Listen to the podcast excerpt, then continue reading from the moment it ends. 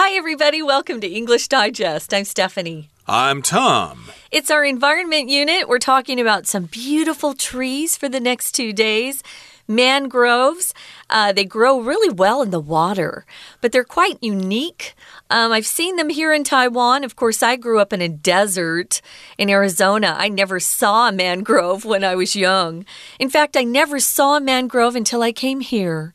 And they're quite special, they're quite beautiful, and they have their own little creatures that live uh, amongst them, you could say. So when you hurt the mangroves, you're hurting those little creatures as well. That's their habitat. What creatures are you talking about? Gonna... Like rats or or certain kinds of bugs or spiders or all of those things. Or... That's part of nature. We're going to talk about um, how we had some mangrove trees hurt, and we're going to go back in time. We're going to go back into uh, the year 1994 and talk about a mangrove forest uh, that came under attack. So let's get started, guys. We're going to read through day one and then we'll be back.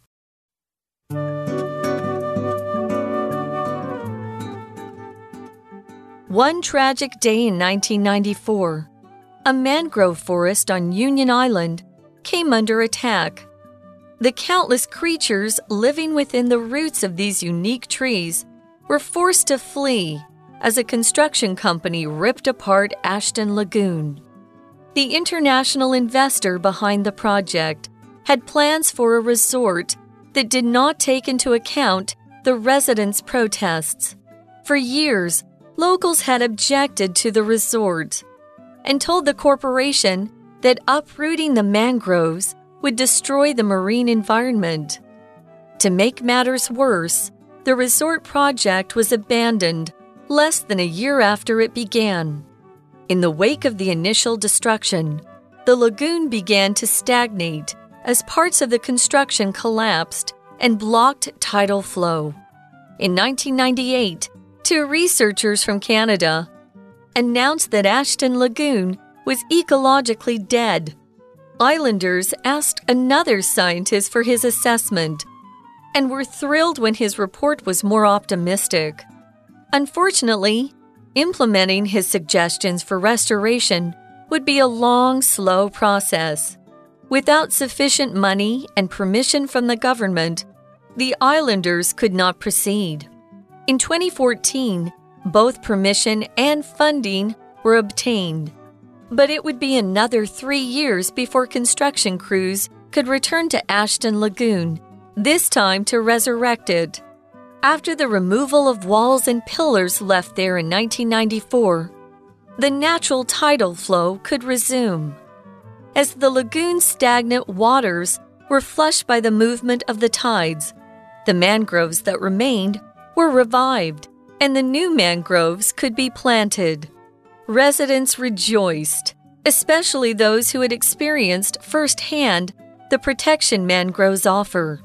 In 2004, Hurricane Ivan thrashed the southern Caribbean, where Union Island is located.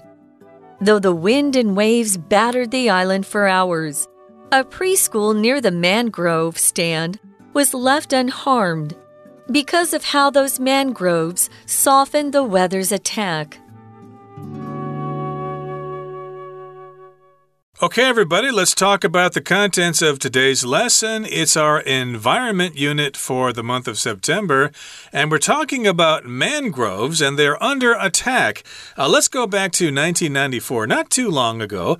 One tragic day in 1994, a mangrove forest on Union Island came under attack. Uh, we should mention Union Island is an island in the island country of St. Vincent and the Grenadines which is in the Caribbean Sea. It's kind of between Puerto Rico and Venezuela there. It's a small island country, and this particular island came under attack. Uh, that mangrove forest came under attack. It was threatened. Uh, the countless creatures living within the roots of these unique trees were forced to flee as a construction company ripped apart Ashton Lagoon. So, yes, indeed, mangrove forests have lots of roots all over the place, and there were countless creatures living within those roots. Lots of different kinds of living things were living there, but then this construction company showed up and they wanted to build this resort and make a lot of money and stuff like that. So they ripped apart Ashton Lagoon. Now, if you rip something apart, you destroy it, and this kind of uh, stresses the way in which something is destroyed.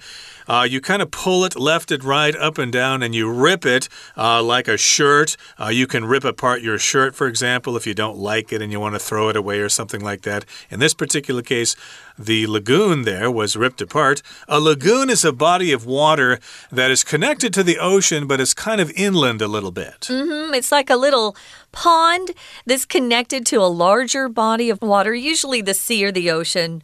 So, yeah, a lagoon. Uh, you can use ripped apart in a figurative way. Oh, you know, the family was ripped apart when the father was killed suddenly in an accident. So it doesn't have to be uh, physically ripped apart, it could be just something that happened emotionally. So if you want to emphasize how something was damaged horribly by something, you can use ripped apart. So, yeah, construction companies usually damage the natural environment, unfortunately, but that's part of man made construction. So, construction companies, they're really good at uh, destroying uh, natural scenery, I would say. Now, the international investor, the person who is putting a lot of money behind the project, had plans for a resort. Uh, resorts are hotels that also include um, lots of uh, different types of outdoor activities. A resort might be close to the ocean, and there might be uh, a beach nearby that includes that is included in that resort area. A resort might have tennis courts or a golf course that's attached to it. If you go to a resort uh, for a vacation, you usually don't have to leave.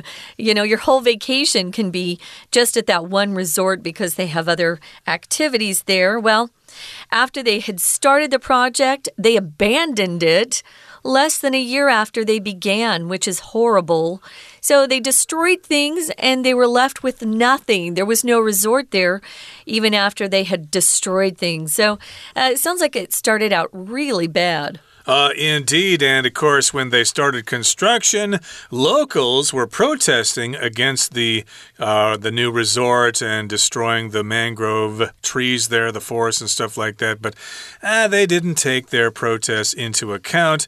Uh, you guys are just a bunch of uh, ignorant locals. You don't know what you're talking about, or you're a bunch of uh, bleeding heart hippies or something like that, or trying to protect the environment, but you just don't know how finance works works. So, of course, they ended up uprooting the mangroves. They just uh, pulled the roots up but uh, of course, the local protesters thought that that would destroy the marine environment. And to make matters worse, the resort project was abandoned less than a year after it began, which means they probably ran out of money, but they didn't go back in and restore the area to the way it was before. Uh, they just don't have money for that. They're not too concerned about that. This is just a small island country. Who cares? And in the wake of the initial destruction, the lagoon began to stagnate as parts of the construction collapsed and blocked tidal flow. So, in the wake of something just means after something happened and it's the result of something that happened before. So, basically, as a result of the initial destruction, as a result of that destruction that took place before, the lagoon started to stagnate. Uh, if you talk about stagnation with water or bodies of water, that means they lose their connection to larger systems, so they don't get to be replenished and replaced all the time. So they just kind of sit there. Uh, insects start to reproduce, and the place starts to stink, and uh, basically it uh, almost disappears. Uh, there's a very similar term that's come up uh, the last couple of uh, months, and that's stagflation. Mm. that's a term you'll hear on the news that we talk about, where your the prices for products that you buy they're they're going up, but uh, everything else is the same, or you're making less than you did before. Stagflation, which is the worst uh, kind of economic problems you can get into, is stagflation. Well. Yeah, stagnate uh, just means it just uh, doesn't prosper, doesn't grow. Maybe you feel like your life is beginning to stagnate. You're not um, learning and growing and improving. Uh, you're just remaining the same. You could use it that way. Well, the lagoon began to stagnate as uh, parts of the construction collapsed and blocked tidal flow. That tide was no longer coming in. And so the water that was there just didn't get replenished. So it was old, yucky water, you could say. Well, in 1998, two researchers from Canada they came out to the area and they announced after they did their research that, oh, the Ashton Lagoon was ecologically dead. When you talk about ecology, and ecological is the adjective form. Here is the adverb form ecologically dead. How dead is it? Well, it's ecologically dead. Ecology just means the relationship between the environment and all the creatures that live in that area. You know, if you lose one sort of uh, uh, thing that's in that uh, circle of life, sometimes it hurts the other creatures. If you lose the mangroves trees, there's nothing there to protect some of the other creatures who used to habitate or inhabit that area. So, yeah, they said, mm, it's gone. It's ecologically dead. We're not going to get it back. Yeah, it's no longer part of a system. It's just there by itself. It doesn't have anything to replace the things that die. So it's basically dead in terms of the ecology. Uh, maybe it could be revised. We don't know. We're going to find out as our lesson continues. Right now, we're going to take a break and listen to our Chinese teacher. 大家好，我是派老师。今天讲解的是九月二十一号 Unit Twelve Mangroves Under Attack 第一天的课程。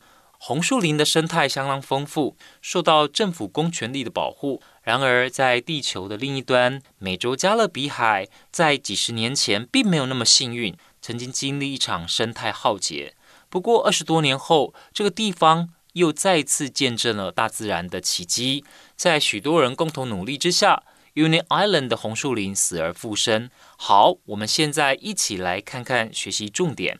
请同学看到第一段第二个句子：The countless creatures living within the roots of these unique trees were forced to flee。一直到后面的 lagoon 这个句子比较长，结构也稍微复杂了一点，请同学把 living 开始一直到 unique trees 这里挂号起来。这边呢其实是关系子句，省略掉关系副词以后的句子，原本呢是。which live within the roots，意思所指的就是这里有很多哦难以去计算数量的生物呢，它们是住在居住在这些特别的树的树根这边。They were forced to flee. Flee 呢就是逃离，请同学特别注意到的是，这个字其实可以当及物动词哦。逃离什么地方？哦，我们可以说 flee the place，像譬如说呢，从一个啊战乱的地方呢逃离啊，flee the war-torn country，flee the war-torn country。A lot of people may choose to flee the a war-torn country。好， 接下来我们看到第三句，第三句这里，the international investor behind the project had plans for a resort。这里的 Resort，请同学画起来，是度假胜地的意思。好，那这个计划它背后呢是有投资人的。那当然，这个计划呢，他们是要开发红树林这一块地，把它变成度假胜地。不过，这个计划 did not take into account the residents' protests。原来居民有抗议，但是呢，他们完全置之不理。OK，再来，请同学看到第四个句子。For years, locals had objected to the resort。老师要请同学特别注意的是 objected to。中文说反对，可是很多同学都会以为 object 是及物动词，但并不是。反对什么事情，一定要记得先加上一个 to，先加上一个 to。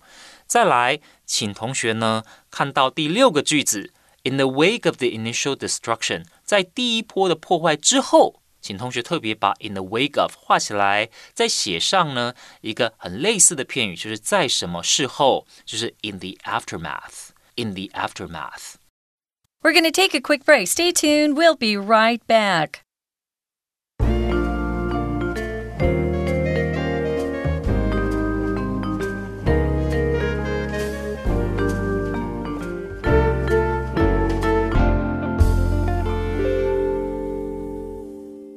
Welcome back, guys. We're talking about mangroves under attack. Mangroves are a beautiful kind of tree that uh, grows mainly in the water.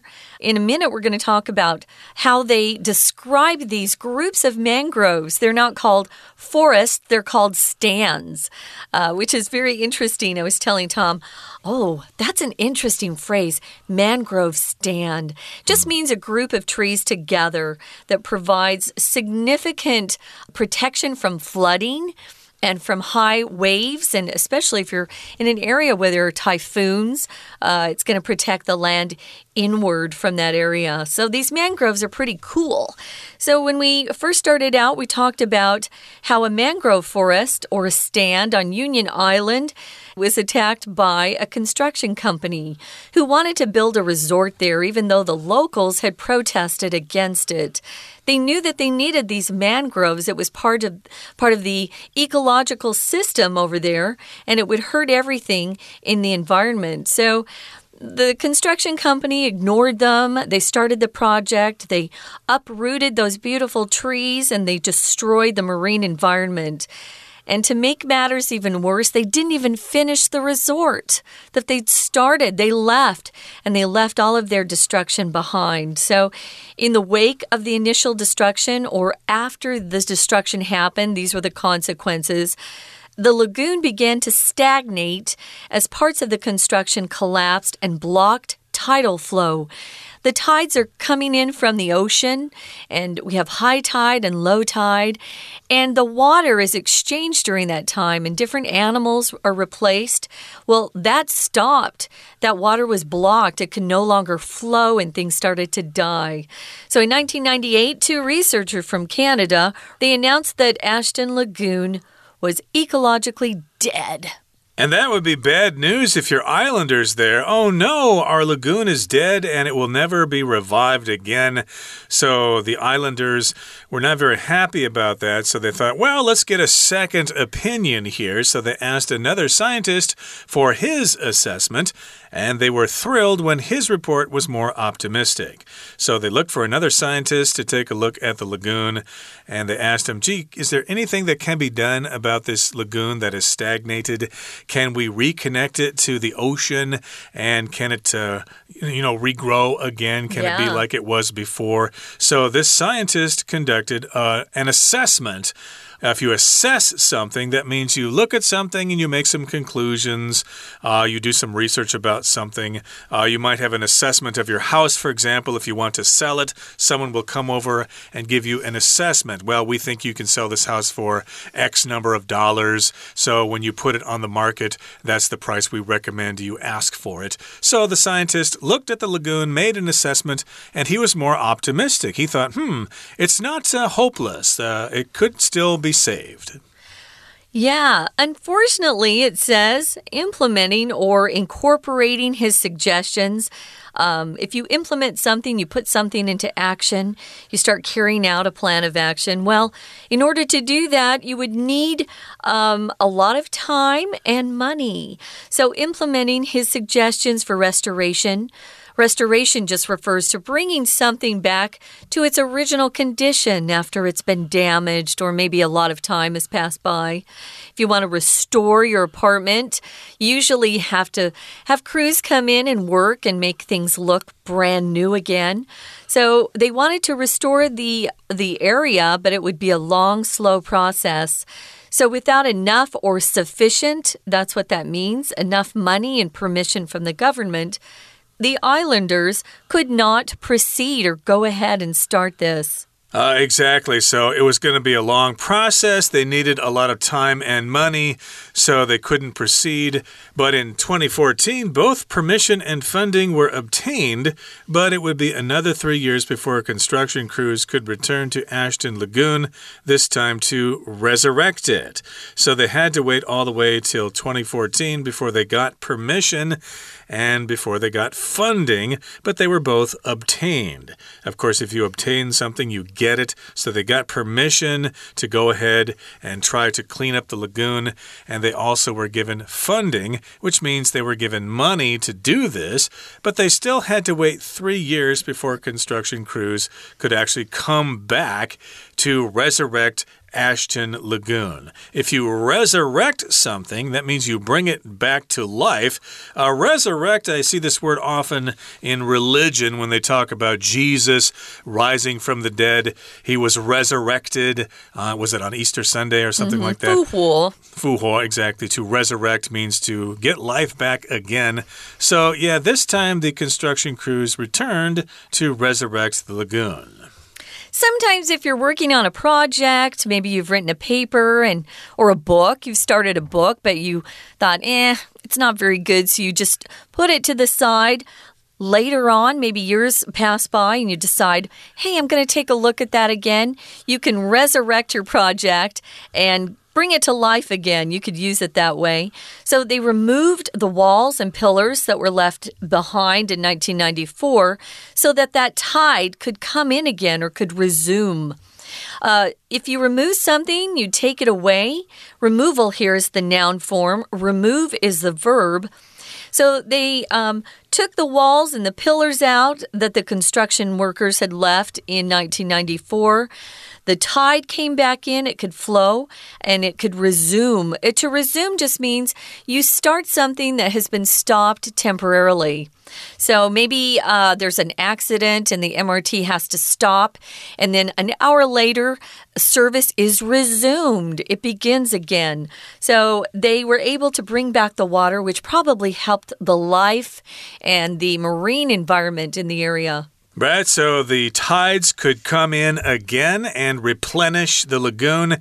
And as the lagoon's stagnant waters were flushed by the movement of the tides, the mangroves that remained were revived and new mangroves could be planted. So that's good news. Water from the ocean could now, could now flow back into the lagoon and it made it a more viable ecosystem there. You have the tides there, high tide, low mm -hmm. tide.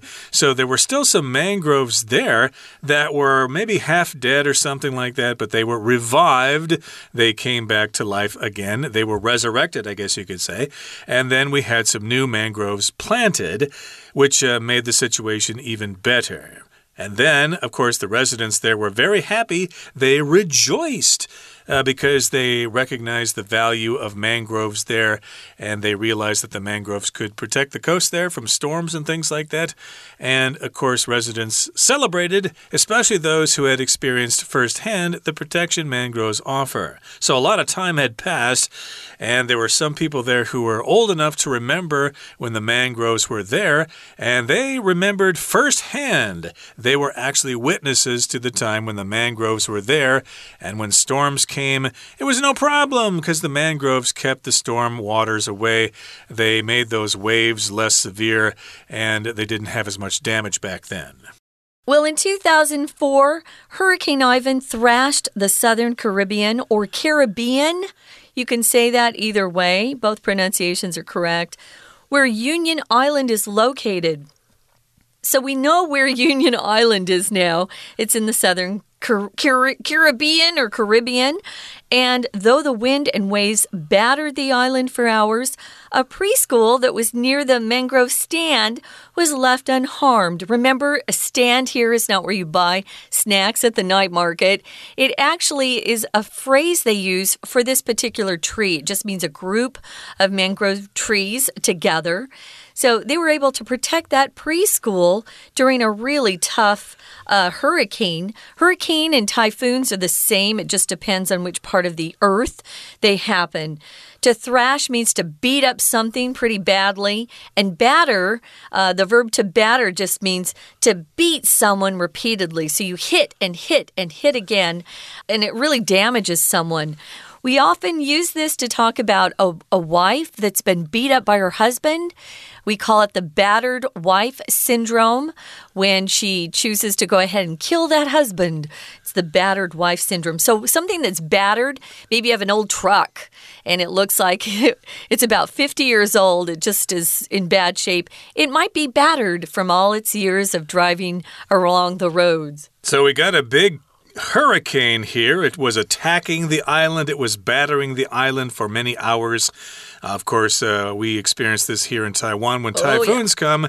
And again, the preschool withstood the battering of the typhoon, of the hurricane there, it was left unharmed because of how those mangroves softened the weather's attack. So, again, you've got those mangrove trees on the coast there, and they're protecting things inside the island from those waves and those winds and all the rain falling. So, again, uh, that's good for the environment there because the mangroves will soften those storms' attacks. And if you soften something, you just lessen the severity of something. Uh, you could soften food, for example, if you think maybe the batter for your cake is too hard, you can soften it by adding water or something like that. Soften butter that's in the freezer or You could do that too, mm. exactly. So, yeah, this uh, just kind of made the attack of the weather less severe. It softened the attack. Okay, that brings us to the end of our explanation for today. Here comes our Chinese teacher. 好，接下来请同学看到第二段的第四个句子，in 2014，这个句子，好的，就是有一项计划呢，其实是要让这块红树林能够复育。后来政府许可了，所以有了 permission，both permission。那当然要做复育就需要钱，所以后面是 funding。both permission and funding，所以同学一定要记得，funding 就是我们所说的经费。有了政府的批准，然后呢，有了经费以后，结果发生什么事？But it would be another three years before construction crews could return to Ashton Lagoon。好，这句话的意思是说，又过了三年，所以 another three years 是这个意思。It would be another three years，然后之后才发生什么事？ 哦，中文我们会说之后，不过这里呢，英文则是 before 之后呢，这些施工的人员才又回到这个地方。好，再来，请同学看到这边 resurrect 这个字，其实就是让这一块红树林起死回生。接着，请同学看到第六个句子哦，跟这个 resurrect 其实是同义词的呢，就是在第六个句子哦，我们看 the mangroves that remained。Were revived，请同学特别注意 revive 这个单字，revive 一样也是让什么东西呢起死回生的意思。好，接下来请同学啊特别的注意到，在第九个句子，第九个句子，though the wind and waves batter the island for hours，这边其实是要告诉我们，其实红树林哦对。极端气候发生的时候，是可以产生保护的作用，就有这么样的一个实际的案例。在二零零四年的时候，有个飓风 Hurricane Ivan，那侵袭了加勒比海这个附近的区域。那虽然 though the wind and waves battered the island for hours，所以原来飓风侵袭某个地方，动词我们可以用 batter，batter the island。再来呢，实际保护的案例，红树林实际保护居民安全的案例呢，是 a preschool near a mangrove stand was left unharmed。所以原来啊，这附近有一个幼儿园，它呢是没有受到飓风的损害的。好，以上就是我们针对跟红树林相关的这篇文章所做的中文讲解。谢谢。That's it for today. Thanks for joining us, and please join us again next time when we continue to talk about mangroves, which are under attack worldwide. From all of us here at English Digest, I'm Tom. I'm Stephanie. Goodbye.